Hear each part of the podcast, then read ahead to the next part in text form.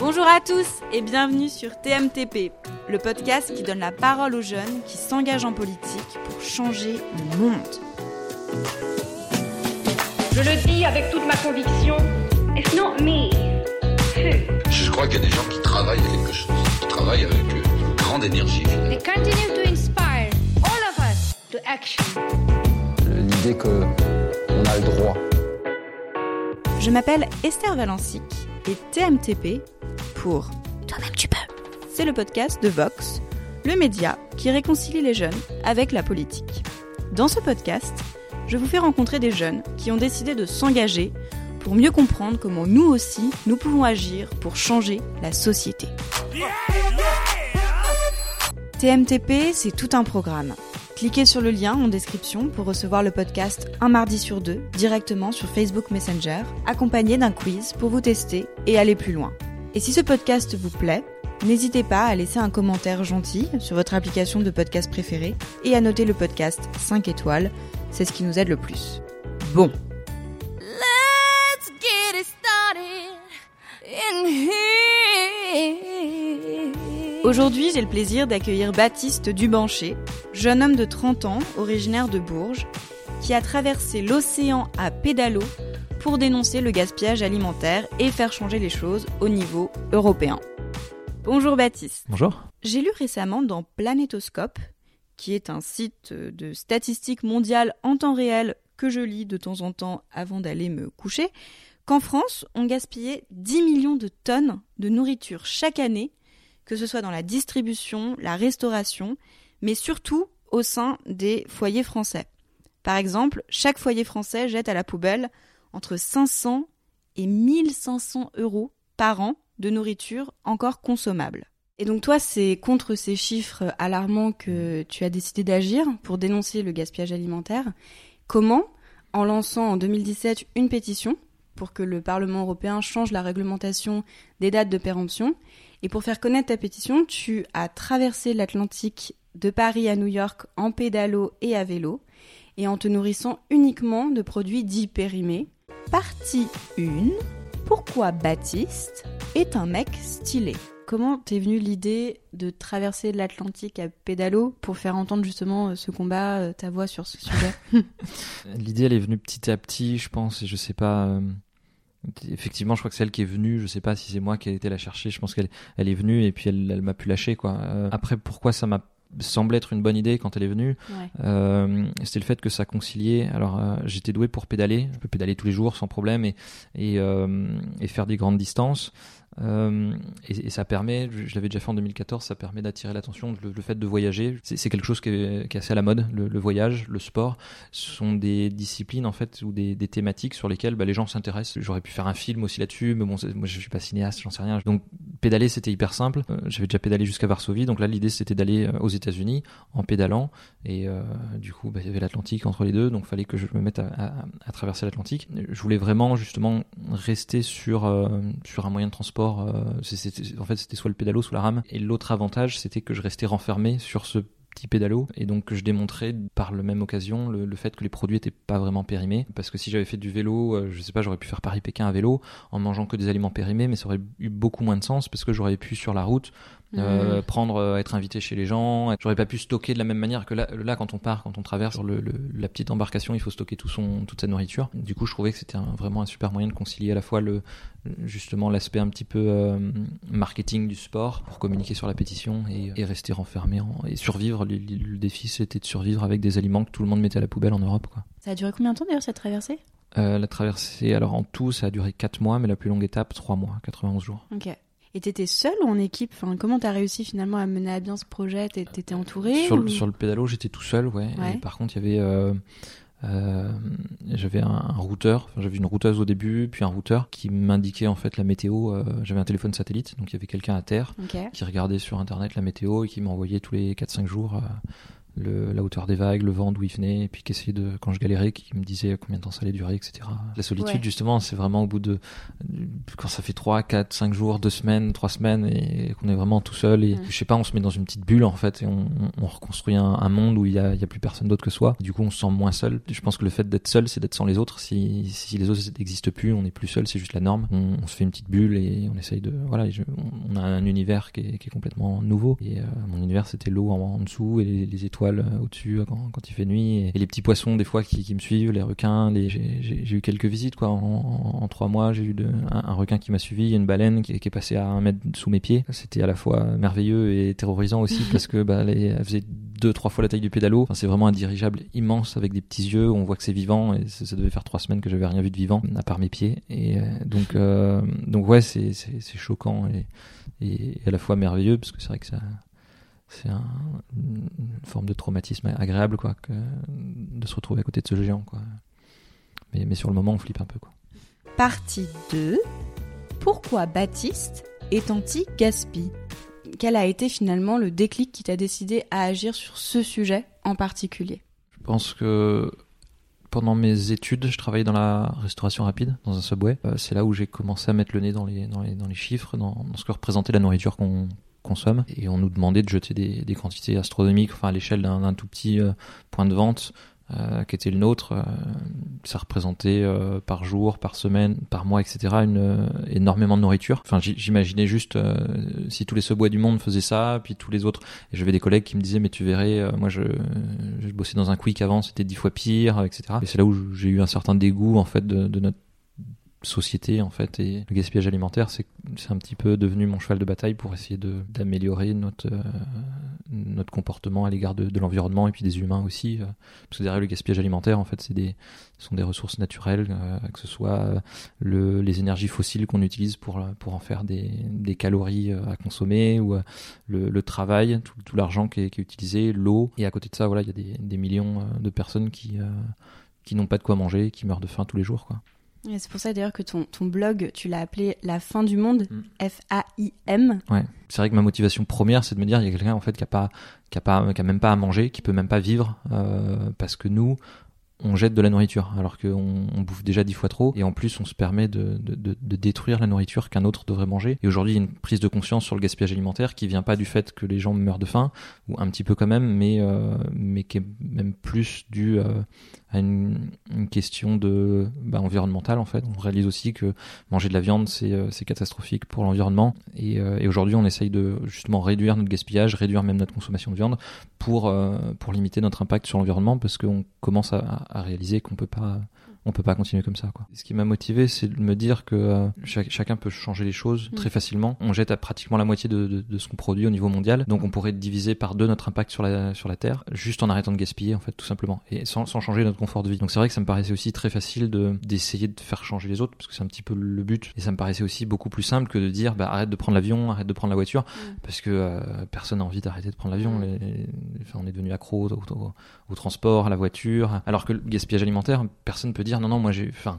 franchement euh, voilà je travaille dur, j'ai besoin de gaspiller de la nourriture. Et pour revenir du coup un peu plus concrètement sur euh, l'objet de, de ta pétition, Mm. donc celle-ci elle concerne la DDM, donc c'est-à-dire la date de durabilité minimale, et pas la DLC, qui est la date limite de consommation. Est-ce que tu peux revenir rapidement sur cette différence peut-être? Dans tout, tout ce qu'on mange à la maison, pratiquement, il y a en effet deux, deux dates différentes qui, euh, qui, sont énormes, qui sont vraiment confondues. Il y a énormément de gens qui n'arrivent pas à, distinguer la, différence entre les deux et ne savent pas forcément comment réagir quand la date est dépassée. Comme tu l'as dit, il y a les DLC d'un côté. En principe, s'il y a une DLC sur le produit, c'est qu'il va peut-être nous rendre malade au bout d'un certain temps. Il y a de grandes chances qu'ils nous rendent malade. Étant donné qu'on met aussi des DLC un petit peu n'importe où, n'importe où, il y a des produits qui en réalité ne vont pas nous rendre malade. Mais en règle générale, faut faire très attention quand la DLC est dépassée, parce que 3-4 mois après, sur, euh, je sais pas, de la viande ou du poisson, euh, du poisson frais, euh, on, va tomber malade. Euh, on risque, il y a plein de maladies qui sont liées à, la, à la, viande avariée. Euh, donc ça c'est très dangereux. En revanche, on s'est mis à mettre des dates sur plein de tous les autres aliments qui n'en ont pas du tout besoin. Coucou, c'est la Esther du montage. Je me permets juste d'intervenir rapidement pour préciser que Baptiste parle ici de la TDM, c'est-à-dire de la date de durabilité minimale. C'est tout pour moi. Merci. Euh, et cette date-là, donc quand euh, quand on a choisi de la mettre, justement, les les gens à aucun moment ont on souhaitait que le produit soit jeté à la poubelle. En tout cas, on dit juste que euh, les, les, qualités nutritives, euh, le, le, goût, la texture a, a, changé ou même a évolué. Donc, Mm. dans la plupart du, du temps, ça- on va considérer qu'il est moins bon, mais c'est tout. Il est juste moins bon. Et encore, il y a des, produits qui sont meilleurs. Les, sardines, notamment, les, boîtes de conserve en sardines. Le vin, il y a des produits qui se bonifient. Certains fromages, il y a des, produits qui se bonifient avec le temps. Et pourtant, ils ont, vraiment une date. Tous- ces produits ont une date et elle est confondue euh, par le consommateur. Il y a plein de gens qui se retrouvent à acheter des boîtes de conserve, des, paquets de riz, des paquets de céréales à la poubelle euh, parce que euh, il est périmé depuis 2-3 ans, quoi. Alors qu'en fait, 10, 15, 20 ans après, on a retrouvé euh, Cousteau, il aurait retrouvé des amphores pleines de vin dans la Méditerranée qu'il aurait bu. On a retrouvé du miel, des lentilles dans les pyramides égyptiennes. Euh, 3000 ans après, c'est encore comestible entre, entre guillemets, quoi. Mm. Le, le miel, il s'est cristallisé, Mm. il se transforme en sucre. Les lentilles, elles ont absolument plus rien à nous, nous apporter au corps Mm. d'un point de vue nutritif, mais en tout cas, elle nous rend pas malades. Et, et nous, pourtant, on se permet, euh, deux, trois mois passé la date, de, de jeter à, à la, à la poubelle tous ces produits-là. Comme je disais tout à l'heure, alors qu'il y a des gens qui crèvent de faim. C'est presque un- une forme d'homicide involontaire. Sur Terre, il y a assez de nourriture pour tout le monde. C'est parce que les plus riches détruisent une partie de cette nourriture que, que les plus pauvres euh, n'ont plus les moyens d'acheter, n'ont plus le pouvoir d'achat nécessaire pour acheter euh, les céréales ou les, la nourriture qui, qui leur permettrait de vivre. Partie 3. Comment Baptiste fait de la politique? Et donc alors actuellement, il y a plus de 52 000 personnes qui ont signé ta pétition. On est presque autour de 53 000 d'ailleurs, je crois, sur change.org. Et tu t'es euh, rendu récemment à Bruxelles pour euh, convaincre des décideurs européens Mm. de modifier la législation sur ce sujet. Pourquoi avoir choisi l'échelle européenne pour faire changer les choses sur cette question? Parce que c'est une loi européenne à l'origine. J'ai rencontré les, des députés euh, français aussi, mais euh, en fait c'est vraiment une législation européenne. Donc on peut, tous les pays européens, tous les pays membres, les, les 28 pays, euh, 27 bientôt, mais euh, sont, ont l'obligation de mettre deux, deux dates en fonction du produit, une, une sur les produits secs et une, une sur les produits frais. Même si la, la France choisissait d'arrêter de mettre des dates sur les produits où, où- elles ne servent à rien, euh, il y aurait une forme d'illégalité au niveau Ouais. européen. quoi. L'idée c'était d'ess- d'essayer de faire les choses en règle et euh, voilà, ça passe par le, le- le Parlement et la Commission européenne. Et alors c'est quoi les, les prochaines étapes de, de, de, de ce combat au niveau européen pour toi, pour ce... Au niveau Pour la européen, pétition, etc. euh, bah, la pétition, elle est toujours en ligne, donc les gens peuvent continuer de la signer. Donc l'idée, c'est de communiquer sur cette pétition. Et après, au niveau européen, ouais, c'est d'essayer de motiver euh, un maximum de- d'eurodéputés pour que le jour où euh, éventuellement on propose de, de retirer ces dates, euh, il faut qu'il y ait une majorité de députés qui soient favorables en fait, euh, le jour où c'est proposé. Donc euh, là, il y a quelques députés en fait qui sont intéressés et qui souhaiteraient justement saisir l'occasion euh, dès qu'ils l'ont de, de modifier ce texte. Mais par contre, s'ils sont euh, qu'une vingtaine à dire oui et que il y a des centaines de députés sous le poids des lobbies ou, ou, ou dans une incompréhension totale n'aient pas envie de, de retirer ces, ces dates, tout ça, ça aurait servi à rien. Quoi. Donc il y a, il y a un travail de lobby, de gentil lobby à faire avant que ce soit proposé au Parlement. Donc ça passera finalement par la, la commission. En fait, c'est la, la ouais, commission la qui- commission qui, propose qui des, propose des des- textes ou, ou qui revient sur un texte.